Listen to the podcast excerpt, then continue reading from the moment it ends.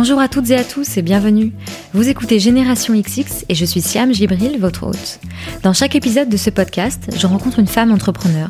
On parle de son parcours, de sa personnalité et j'espère que cela vous donnera envie d'en savoir plus sur ce qu'elle a fait, mais aussi vous inspirera à mener à bien vos projets et à croire en vos idées. Je vous le disais dans le dernier épisode, en ce moment je teste Season, des plats frais qu'on me livre à domicile une fois par semaine. Je vous en parle parce que peut-être que cette année, vous vous étiez promis de ralentir le rythme, de prendre le temps de bien manger, et que la vérité, c'est que c'est toujours la course. C'est là que Season peut vous être utile, puisque ce sont des plats préparés avec des produits sains, de saison, qui sont en grande partie issus de circuits courts, bio ou labellisés. Season fonctionne par abonnement, vous sélectionnez le nombre de plats que vous souhaitez recevoir chaque semaine, et le jour de votre livraison hebdomadaire, vous recevez tous vos plats d'un coup, que vous pouvez ensuite conserver au réfrigérateur pour les jours où vous n'avez ni le temps ni l'envie de cuisiner. L'offre a été pensée pour être la plus flexible possible, puisque vous pouvez vous abonner et vous désabonner en un clic, être livré sur votre lieu de travail ou en soirée chez vous si vous le souhaitez, et ce, partout en France. Pour découvrir toutes les formules et les plats proposés, rendez-vous sur season.fr, S-E-A-Z-O-N. Je vous ai mis le lien en barre d'infos. Et parce que les bons plans, ça se partage, sachez que vous bénéficiez de 30% de réduction sur votre première commande avec le code GénérationXX, en majuscule tout attaché. Bon appétit Aujourd'hui, j'ai le plaisir de rencontrer Erika Battista. Vous connaissez sûrement The Family, c'est une structure qui accompagne des startups européennes dans leur phase de croissance et d'expansion. Eh bien, Erika en fut la première employée en 2013 et elle dirige aujourd'hui The Family à Paris. Dans cet épisode, Erika nous raconte comment elle est arrivée de République dominicaine il y a quelques années et de pourquoi elle a changé de carrière. Alors comment a-t-elle vécu d'être la première employée d'une entreprise? Comment a-t-elle évolué? Où se projette-t-elle? C'est ce que vous découvrirez dans cet épisode. Erika nous parle de la peur comme un moteur, d'assumer d'être un imposteur, de la différence entre fondateur et employé, de management, de savoir décrocher et de tarot. Je vous souhaite une très bonne écoute et si, à la suite de cet épisode, vous souhaitez découvrir les recommandations lecture et podcast d'Erika, abonnez-vous à Génération XX sur Instagram et à notre newsletter sur générationxx.fr.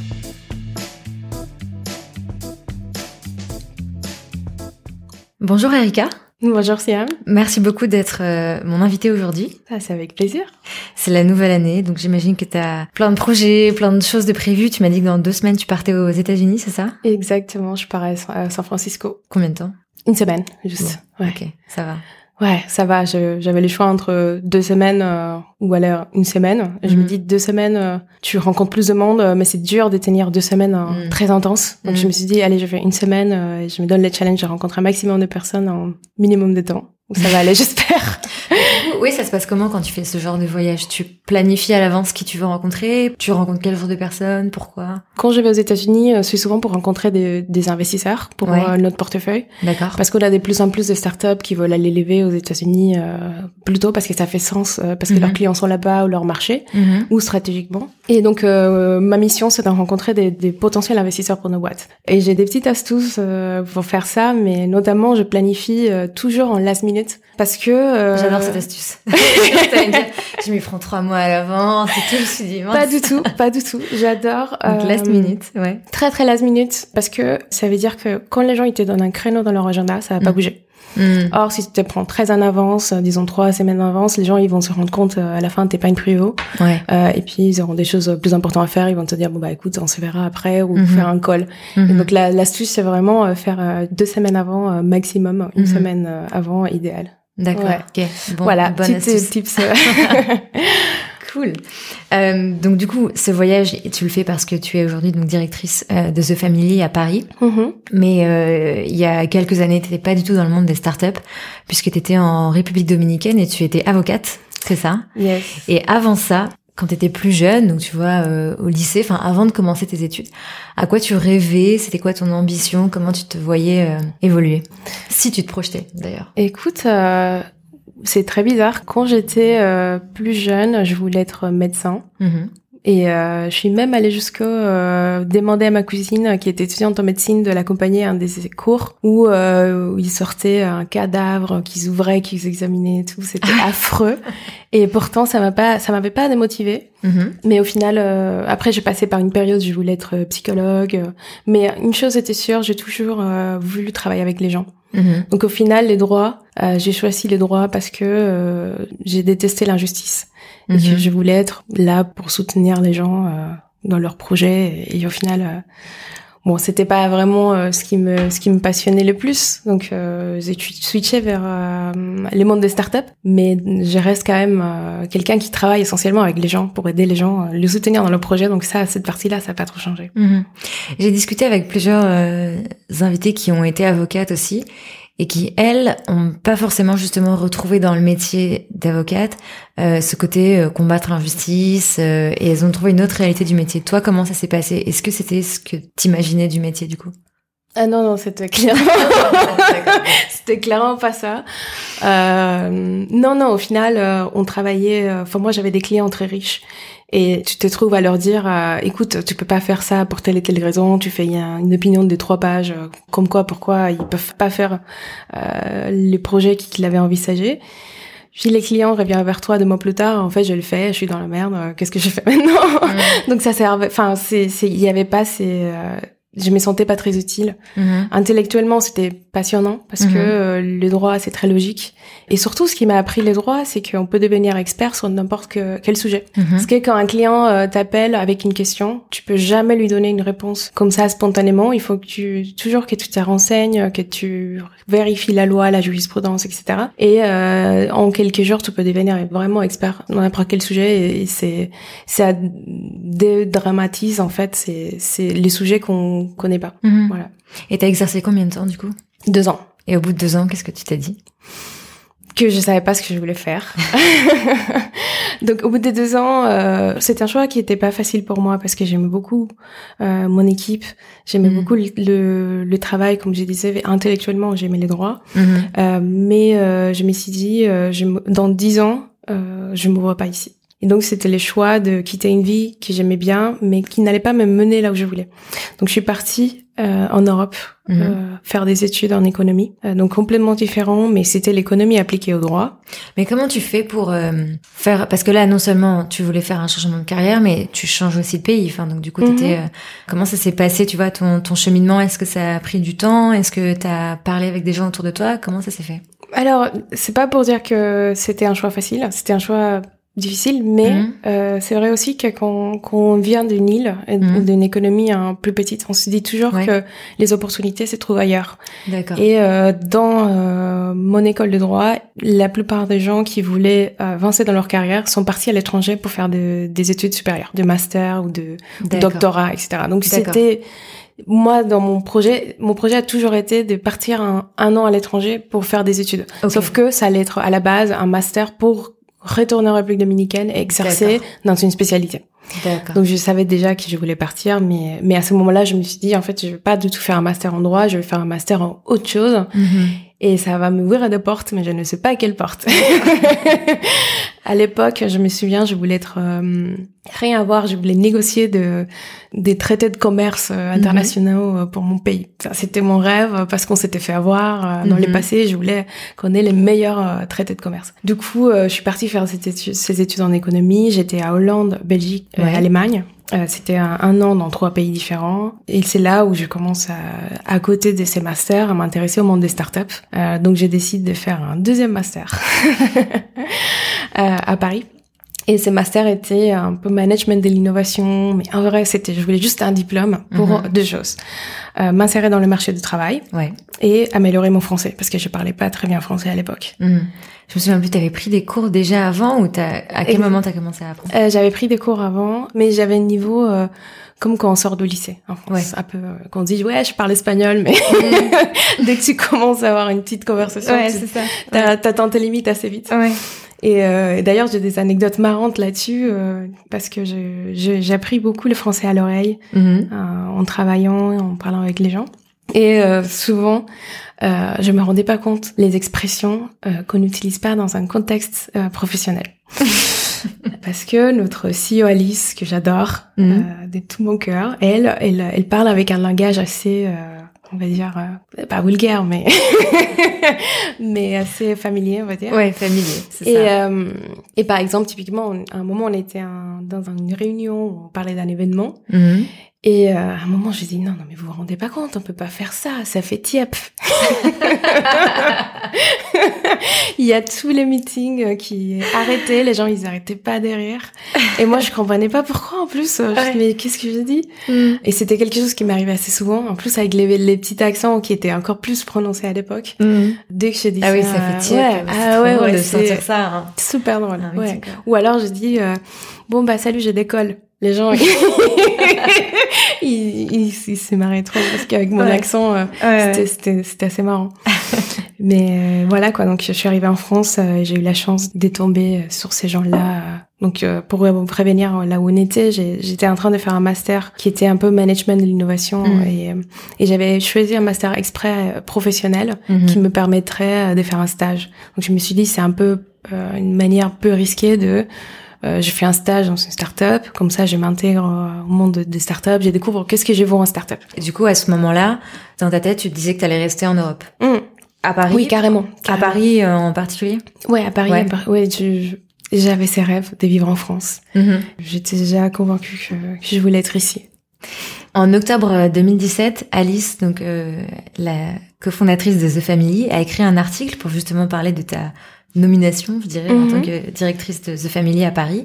L'article s'appelle She's the Boss in mhm. Paris. Mhm. Et du coup, elle écrit, euh, il y a quatre ans, elle était une jeune avocate à Punta Cana. C'est pour ça que je t'ai dit Punta Cana, mais c'est Saint-Domingue. euh, et a décidé de s'offrir une vie avec de nouveaux horizons. Ensuite, elle écrit euh, que il y a quelques mois, je sais plus, tu lui as dit quand je ressens de la peur, je la prends comme un feu vert, ça veut dire que je dois y aller. Et je voulais parler de cette phrase avec toi. Est-ce que tu as toujours été comme ça? Est-ce que tu l'as développé au fil de tes expériences? C'est quoi ta relation à, la peur justement? Ouais. Alors, c'est quelque chose qui m'a un peu toujours accompagnée, mais qui a été, euh, que j'ai encore euh, renforcé ces dernières années. Je vois euh, si on peut utiliser une image la peur, c'est quelque chose qu'on peut soit la mettre devant nous, et à ce mhm. moment-là, c'est un frein, soit on la met derrière nous, et à ce moment, c'est un, espèce de fuel, je sais pas comment... De moteur De moteur, voilà, c'est ça le mhm. mot. Et c'est ce que je choisis de faire. Euh, et je me dis aussi, j'utilise la peur comme un signal. Euh, je te donne un exemple. Mhm. Euh, il y a deux ans, ou un an et demi à peu près, bon, en tout cas avant de, de prendre la mission de directrice de Paris, Oussama, qui est l'autre cofondateur de The Family, m'a proposé de devenir leveuse de fonds pour The Family. Donc, mhm. aller parler aux investisseurs, le mhm. convaincre euh, d'investir dans The Family mhm. et de rejoindre notre club d'investisseurs. C'est quelque chose que j'avais jamais fait de ma vie. J'avais jamais levé de fonds, jamais monté de boîte euh, auparavant. Et donc, quand il m'a proposé ça, j'ai eu très peur. Tout de suite, euh, je paniquais. Et je me suis dit, c'est un bon signe. C'est là la limite de ta zone de confort Mhm. C'est là où tu vas apprendre et c'est là où tu vas tester parce que dès qu'il y a la peur, euh, il y a un certain risque. Euh, donc il y a, il y a, ouais, il y a la possibilité de se rater. Mhm. Mm. Parce que je me dis, euh, je sais pas, ça pourrait arriver à quelqu'un qu'on leur propose une mission ou challenge, un nouveau défi, et de se dire, si je dis oui et que ça marche pas, je vais décevoir les gens en face, tu vois. Mhm. Est-ce que dans quand tu prends un défi comme ça, est-ce que tu penses aussi aux réactions des autres ou est-ce que c'est vraiment un truc personnel et tu dis, ben, si j'échoue, j'échoue, quoi. Hmm, mais je pense que cette risque, elle, existe toujours. Hmm. Même quand on est persuadé d'être compétent, euh, euh, parce que, en tout cas, dans le monde des startups, par, par définition, tout ce qu'on fait est nouveau. Et ça revient au, sujet du syndrome de l'imposteur, qui m'était à cœur aussi. Mais c'est, le fait que on est tous des imposteurs hmm. parce que quelque part on est tous en train de faire des choses qui n'ont jamais été faites et il y aura toujours des gens euh, plus compétents ou moins compétents que moi mais si je donne tout, euh, il y a plus de chances que j'ai réussi. Et si je rate, euh, il y a des choses, par exemple, que j'aurais pu euh, me dire, c'est sûr, je vais y arriver, et j'y arrive pas. Au final, ça change pas grand-chose. Je sais pas si c'est clair. Bah, est-ce qu'il y a des choses, par exemple, que t'as pas réussi? C'est une question, c'est une question très intéressante. Je, je veux vraiment pas passer pour quelqu'un d'arrogant,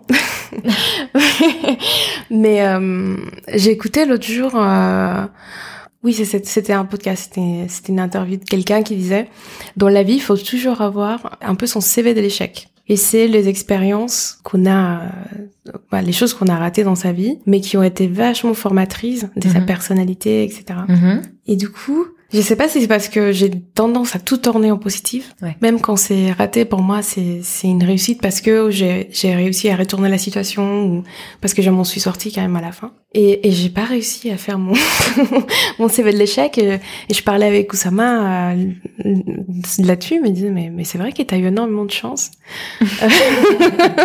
Donc en vrai, euh, je pense que c'est ça qui contribue aussi au fait que je peur mais je me lance quand même parce que c'est pas évidemment j'ai raté des choses, mais euh, j'ai toujours gardé les côtés où je le vois comme comme une expérience positive. Parce qu'en fait, finalement, c'est relatif le, de voir tout comme un échec ou un succès. Enfin, ou est-ce que d'ailleurs, d'un autre côté, tu te dis que tu as eu des succès? Ou est-ce que finalement, tu vois pas les choses euh, noires ou blanches, mais plutôt comme un apprentissage euh? Ouais, je pense que c'est plutôt ça, ouais. ouais. Disons que c'est une phrase de Oussama que je voulais, mais j'adore. Il dit que les plus grands risques qu'on a, c'est de ne pas prendre de risques mhm. dans nos générations. Et pour moi, par exemple, changer de carrière euh, et, et quitter le droit, c'était pas un choix de est-ce que je continue dans cette carrière plutôt safe où est-ce que je vais euh, et je prends les risques d'échouer. C'était, euh, j'avais pas le choix. Je pouvais pas me permettre de rester dans cette carrière où j'étais pas euh, épanouie et j'étais pas heureuse. Pour moi, mhm. j'avais pas le choix. Et c'est pareil, typiquement, je sais pas si demain Alice me dit, écoute Erika, tu fais du mauvais boulot en tant que directrice des paris, ton équipe est pas heureuse, donc viens, tu vas, je sais pas, lancer des familles en, en Chine. Je vais la tenter. Pour moi, je, je verrais euh, peut-être pas comme un échec parce que je pense que c'est une mentalité aussi très française de voir les choses comme des échecs, mhm. alors que ça veut juste te dire que t'étais pas à ta place. Mhm. Qu'est-ce que tu as appris Comment tu as évolué euh, depuis que tu as rejoint euh, The Family? Donc tu as été la première employée. Mhm. Est-ce que tu arrives à voir aussi ton évolution personnelle? C'est hyper dur de prendre du recul par rapport à soi-même. Je pense que Quelque chose que j'ai réalisé récemment, mhm. c'est, euh, enfin, j'ai peur de trop généraliser, mais je pense que pendant la première partie de sa carrière, euh, dans la vingtaine, euh, je pense qu'on est tous un peu en train de tâtonner, de faire beaucoup de choses, d'essayer de, de se prouver sur plein de fronts. Mhm. donc typiquement, quand j'ai rejoint des familles, j'ai tout fait. J'ai fait du contenu, j'ai fait du management, on a lancé d'autres pays, j'ai levé des fonds, j'ai fait plein de choses différentes. Et je pense qu'une fois qu'on a atteint euh, la trentaine, ce que je vois un peu comme la maturité euh, dans sa carrière, mm-hmm. c'est plus, ok, je fais les bilans, j'essaie là où je suis forte, et plutôt que d'essayer de devenir meilleur là où je ne le suis pas, je veux plutôt renforcer mes talents et mm-hmm. aller euh, à fond Mhm. là-dedans. Et donc c'est plus cette partie-là de, de là où j'en suis, mhm. plutôt d'essayer de tout faire, d'être euh, un peu le couteau suisse. Et ben là maintenant, euh, je mets focus sur euh, là où je suis forte, ou en tout cas ce que j'aime faire, mhm. ce qui est aider les gens à devenir la meilleure version d'eux-mêmes. C'est ce que j'adore faire. Comment tu te sens Comment tu t'es sentie en tant que première employée? C'était quoi la différence avec les fondateurs et fondatrices de la boîte? Ouais, ouais, oui, tout, à fait, oui, il y, a, clairement des différences. Mais c'est une discussion hyper intéressante que j'ai eue aussi avec euh, avec mon mari. Je me suis mariée euh, c'est je, je, suis pas encore 100% euh, habituée à dire mon mari, mais ça va arriver. Mais euh, c'est une discussion qu'on a eue il y a quelques années. Mm-hmm. Parce que lui, il a, il a vendu sa boîte. Et dès qu'il est devenu employé, il était obsédé par une seule chose, c'était quelle va être ma prochaine aventure. Mm-hmm. Il est hors des questions que je sois salarié. Ouais. Et moi, en tant que salarié, bah, j'étais un peu vexée par ces remarques. Bien sûr. Je me dis, bah, c'est quoi le problème en être salarié? Et on a commencé à avoir ces discussions et c'est vrai que ça dépend aussi euh, de le, le, niveau de développement de la boîte euh, au mhm. moment où on rejoint. Mais je trouve mhm. qu'il y a des choses en tant que euh, premier employé ou early employee, comme on dit, euh, de start-up. Mhm. Parce qu'il me disait, euh, bah t'as pas l'alignement. Et je dis si, je suis alignée parce que j'ai participé à la construction de, de tout ce qu'on fait. J'ai des parts des actions dans la boîte, donc je suis alignée aussi économiquement. Euh, Est-ce qu'il m'a dit, bah moi j'aime bien être autonome. J'ai bah je suis autonome aussi parce que comme j'ai été là avec les fondateurs dès le début, ils me font vachement confiance. Et euh, c'est justement des familles, c'est une c'est une société où la culture permet. En fait, il y a que les gens autonomes qui réussissent à, des mhm. familles. Mhm. Et bref, pour plein de raisons, euh, je sens que les postes de premier employé, c'est souvent un hybride entre fondateur et employé. Et de plus, euh, il y a cette question des risques. Mhm. La ressource la plus rare qu'on a au final, c'est le temps. Et quand on décide de, consacrer son temps à, une société pendant des années, euh, c'est un investissement. C'est un investissement important. Mhm. Et c'est un risque personnel qu'on prend à ces moments-là. Et donc du coup, les différences, tu les voyais dans dans quoi? La, la, vraie différence, c'est que à la fin de la journée, les fondateurs, ils ont ils ont beaucoup plus de pression sur le, leurs épaules parce mhm. que ils doivent vraiment tenir la boîte. Mais en même temps, euh, c'est grâce aux employés qui peuvent tenir cette pression. Mhm. Parce que euh, typiquement, euh, Alice, euh, par des moments, elle m'a dit, euh, une fois, on a eu une conversation, elle m'a dit, franchement, des fois, c'est dur, mais quand je regarde, j'ai dit, putain, Erika, elle, pardon, Erika, elle est encore là, mm. ça me rassure. Et donc, je sais que ça va dans les deux sens. Mhm. Mais je dis, c'est beaucoup plus dur d'être fondateur, ça c'est sûr.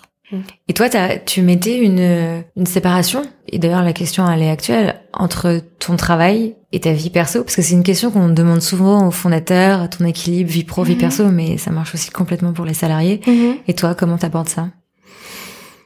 Écoute, euh, je sais pas trop où est la limite. Mhm. Euh, moi, je vois pas comme ça de limite euh, vie pro perso. Je vois plus l'extérieur et moi. C'est plus comme ça que je vois. Est-ce que je prends du temps pour moi? Est-ce que je prends soin de moi? Et mhm. pas est-ce que je sépare ma vie pro de ma vie perso? Ça, je m'en fous à la limite.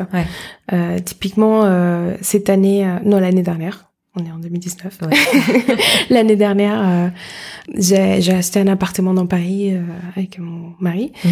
Et donc, les premières personnes qu'on a invitées à dîner, c'était Alice et Oussama, les fondateurs de The Family pour eux, euh, et en plus comme ma famille elle est pas à Paris, elle est pas en France, hmm. c'est venu, euh, enfin c'est littéralement euh, ma famille. À mon mariage, un autre mariage, la plupart des gens, des invités, c'était de, soit des, des employés des familles, soit des entrepreneurs. Au final, c'est tous mes potes, c'est des entrepreneurs. Je suis mariée à un entrepreneur de deux familles. Hmm. Autant dire que de ligne. Il y a pas vraiment de limites, mais euh, je prends soin de moi. Et pour moi, la question euh, récemment euh, par rapport à ça, c'est pas tellement séparation vie pro perso, c'est plus comment dire le fait de prendre soin de soi-même. Mhm. Et il y a un article hyper intéressant qui est sorti euh, récemment sur BuzzFeed sur euh, pourquoi euh, nous, les millennials, on est devenus la génération de burn-out. Ouais. Et c'est, c'est hyper intéressant parce que c'est mhm. vrai que souvent, les moindres tâches deviennent de, des obstacles insurmontables ou des choses qui traînent dans la, la, to-do. Mhm. Typiquement, j'ai un peu honte de dire, mais j'ai toujours pas amené mon ma robe de mariage au pressing. et je me suis mariée en, en septembre. Donc c'est, euh, elle est dans un petit coin. J'espère qu'elle sera pas trop abîmée. Je rigole, mais, moi je serais exactement la même, c'est sûr. Ouais, ouais, du coup, euh, j'ai des choses qui traînent aussi euh, comme ça pendant deux mois dans ma to-do et j'ai culpabilise, etc. Mais une chose, enfin. je parle beaucoup des discussions, mais je pense que c'est parce que c'est là où j'obtiens les, les, meilleurs insights. Mais je mhm. parlais avec des entrepreneurs ce week-end euh, et on disait justement que notre génération, on a l'habitude de, penser, on, a appris à, se dire qu'il faut d'une travailler tout le temps et que tout est urgent et pour tout de suite. Et que si ça peut être fait aujourd'hui, pourquoi attendre demain? Et, euh, et ça, c'est pas toujours vrai. Et aussi, c'est pour moi, c'est important de se préserver un, delta de 25 à 30% d'énergie. Mm-hmm. Parce que il y a des vrais moments de crise. Et si on est tout le temps au bord de burn-out, quand il y aura un vrai moment de crise ou un vrai challenge ou, euh, ou quelque chose vraiment important, on va pas pouvoir tenir si mm. on est déjà au bout. Mm. Et c'est pour ça que c'est important de ouais de, de, de, prendre soin de soi. De, si si euh, tu as besoin d'une journée pour te reposer et tu as besoin de couper tous les soirs et couper les notifications et Slack, c'est terrible parce qu'on est on peut te contacter à n'importe quel moment 24 euh, sur 24. Mm. Donc c'est ok, on est là la plupart du temps euh, au taquet et on fait les choses vite, mais quand, quand il faut se reposer, il faut les reconnaître, il faut se donner ces temps-là, ces moments-là. Et toi, ton delta d'énergie, justement, comment tu fais pour le, pour le conserver? Euh, Je prends du temps pour moi, je me repose vraiment le week-end.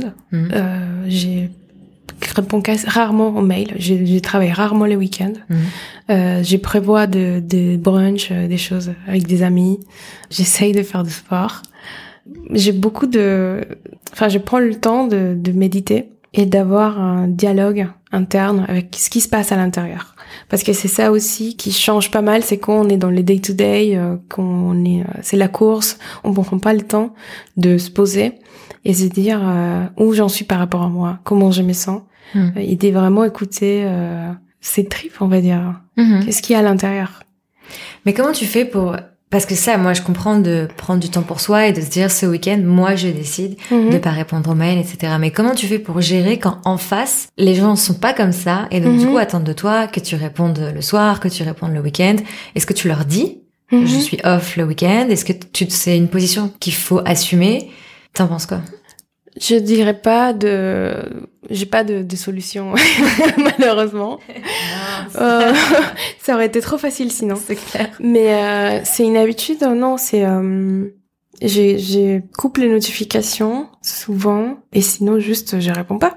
Hmm. Il faut ça c'est quelque chose je pense que j'ai pas tout tout ramené au, au fait d'être une femme mais je pense que les femmes on a du mal avec euh, les faits de ne pas répondre aux attentes des gens Mhm. et, et décevoir les autres. Et c'est quelque chose que j'ai appris euh, justement l'année dernière à ne pas être euh, la fille parfaite euh, qui répond aux attentes de tout le monde. Des fois, je suis pas là.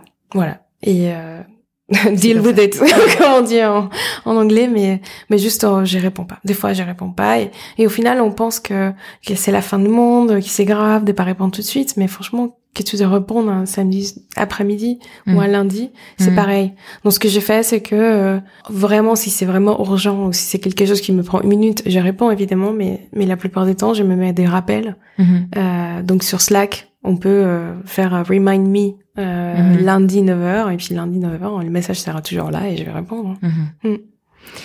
C'est quoi ton rapport à, hum, j'allais dire l'autorité, mais à la hiérarchie Comment est-ce que toi tu prends le fait d'être managé et comment toi tu manages?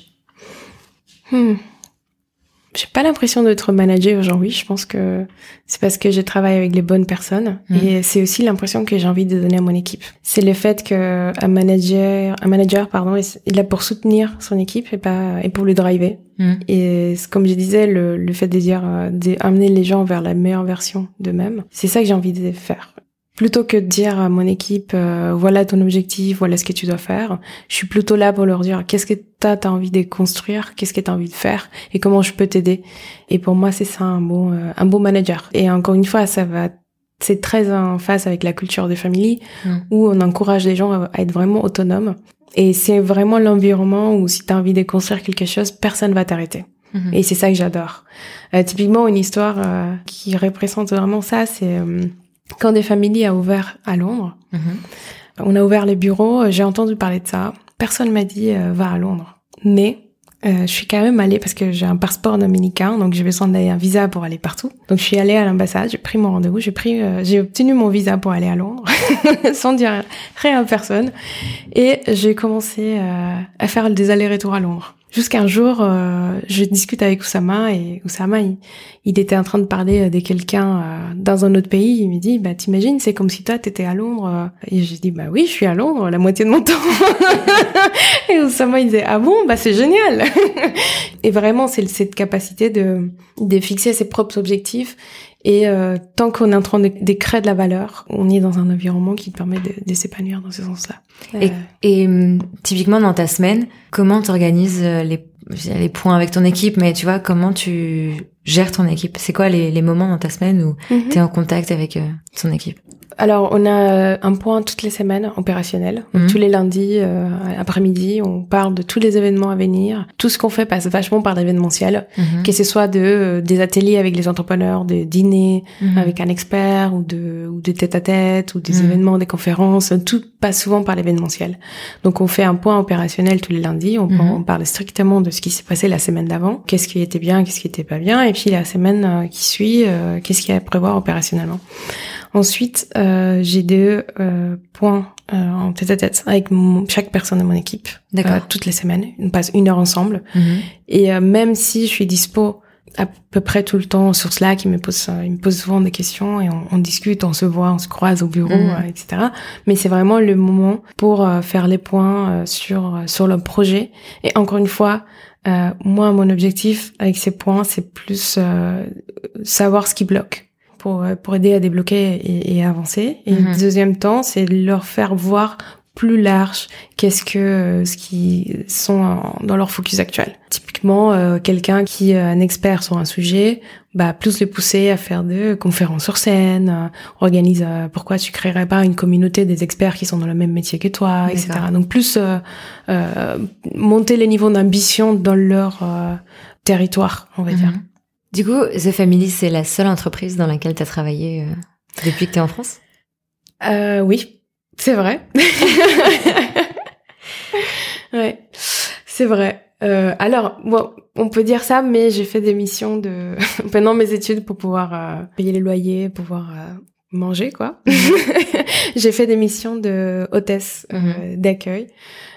et d'ailleurs, c'est en faisant hôtesse mondiale de l'auto que j'ai rencontré le directeur d'innovation chez Renault, avec qui j'ai discuté. Euh, c'était marrant parce que hum, on m'avait mise à côté d'une voiture euh, du futur ou je sais pas quoi. Et en gros, euh, comme j'étais la seule à comprendre à peu près ce, que, ce qui était chaque technologie, parce que j'étais j'étais passionnée des nouvelles technologies. Et ben les Coréens qui géraient ça, ils m'ont dit vas-y mets-toi là et c'est toi qui expliques. Donc à un moment il y a les directeurs d'innovation des Renault qui arrivent et c'est moi qui dois faire les liens et là un peu la traductrice. Enfin expliquer entre eux ce que veut dire les Coréens mhm. ou directeur d'innovation des Renault. Et donc, en fait, c'est comme ça, on a créé, euh, euh, on est resté en contact. Et il est venu dans, après dans mon école faire donner un cours. Euh, c'était c'était assez marrant. Comme quoi, dans n'importe quelle situation, on peut. Mhm. Parce que à la fin, lui, il était, mais en fait, t'es qui? Moi, avec ma petite robe rouge à côté de la voiture. Et tu lui as répondu quoi? Eh ben, je suis étudiante en innovation. Et puis, euh, on, on, on, mhm. reste en contact par email. Mhm. Ouais. Je te posais la question, enfin, je te disais qu'effectivement, tu as travaillé uniquement euh, chez The Family et d'autres jobs pendant tes études. Mais la question, c'était, est-ce que tu prends des moments de recul aussi euh, sur son activité? Est-ce que tu te projettes sur les prochaines années? Est-ce que c'est des questions que tu te poses? Ouais, tout le temps. C'est dans ma nature de tout remettre en question tout le temps. Mhm. C'est c'est insupportable de vivre dans ma tête, mais du coup,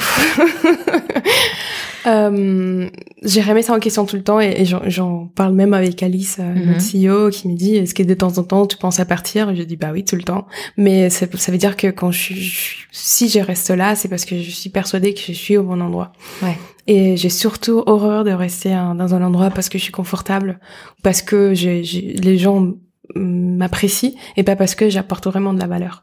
Ouais. D'où euh, tous les répondissements et changements de rôle et des postes que j'ai eu au sein de des familles. Et, euh, et j'ai eu des propositions de bah, des, des fonds d'investissement qui ont essayé de me déboucher. Et c'était intéressant parce que c'est à ce moment-là où, pour la première fois, je me suis posé la question est-ce que j'ai envie de devenir, de devenir VC, de mhm. travailler pour un fonds. Mhm. Et euh, au début, euh, quand j'ai eu les premières propositions, euh, je me suis dit bah c'est peut-être pas les bons fonds. Et après, finalement, euh, au bout de quelques fois où j'ai été contactée, je me suis rendu compte que c'était juste pas pas ce que je voulais faire. Mhm. Donc ça veut dire que je sais pas ce que je veux faire. Euh, je sais pas quelle est la suite. Et si je le savais, je, serais déjà en train de faire ça et pas et pas là où je suis aujourd'hui. Clairement.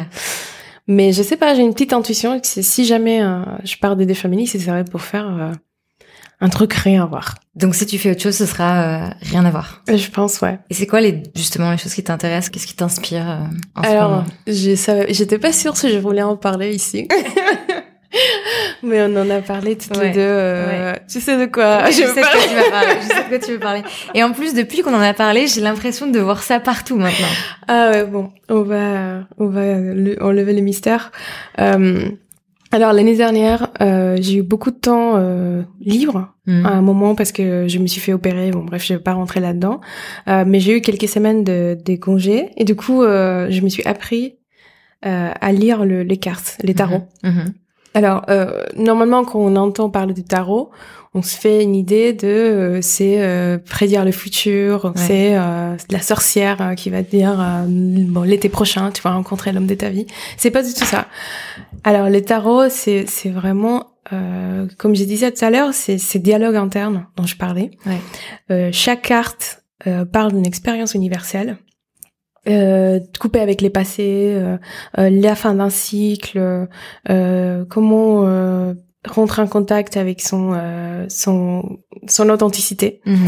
Et donc, euh, quand on tire les cartes, au final, c'est un prétexte pour explorer, aller explorer ce qui se passe, les énergies, qu'est-ce qui se passe à l'intérieur. Et pour moi, c'est devenu un, un, outil que j'utilise dans mon quotidien. Mhm. Et, et j'en fais pas mal, à peu près à tous les gens que je connais. et c'est vraiment un, un, super moyen de, de faire l'introspection. Et donc, euh, ça c'est quelque chose, je sais pas, euh, je vais pas devenir euh, lectrice de tarot, euh, je pense pas en tout cas, mais euh, mais c'est marrant parce que j'ai vu l'autre jour passer un article comme quoi il y a une une psy aux États-Unis qui utilise le tarot maintenant dans ses sessions, ouais. ouais, parce qu'elle disait la même le même discours que moi. Je dis bah écoute, on n'est pas les seuls à avoir eu la même idée. Mm.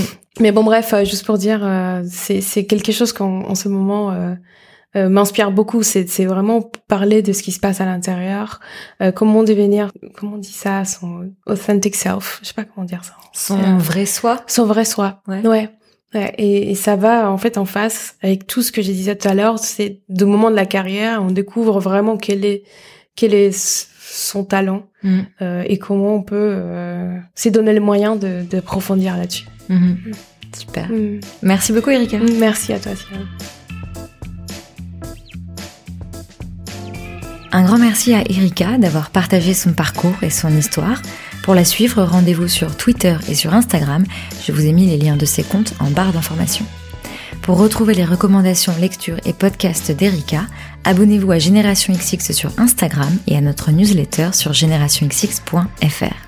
Enfin, comme je vous le disais en intro, n'oubliez pas que si vous souhaitez tester les plats Season, vous pouvez utiliser le code Génération XX sur season.fr, S-E-A-Z-O-N, pour bénéficier de 30% de réduction sur votre première commande. Merci beaucoup pour votre écoute, prenez soin de vous et à la semaine prochaine.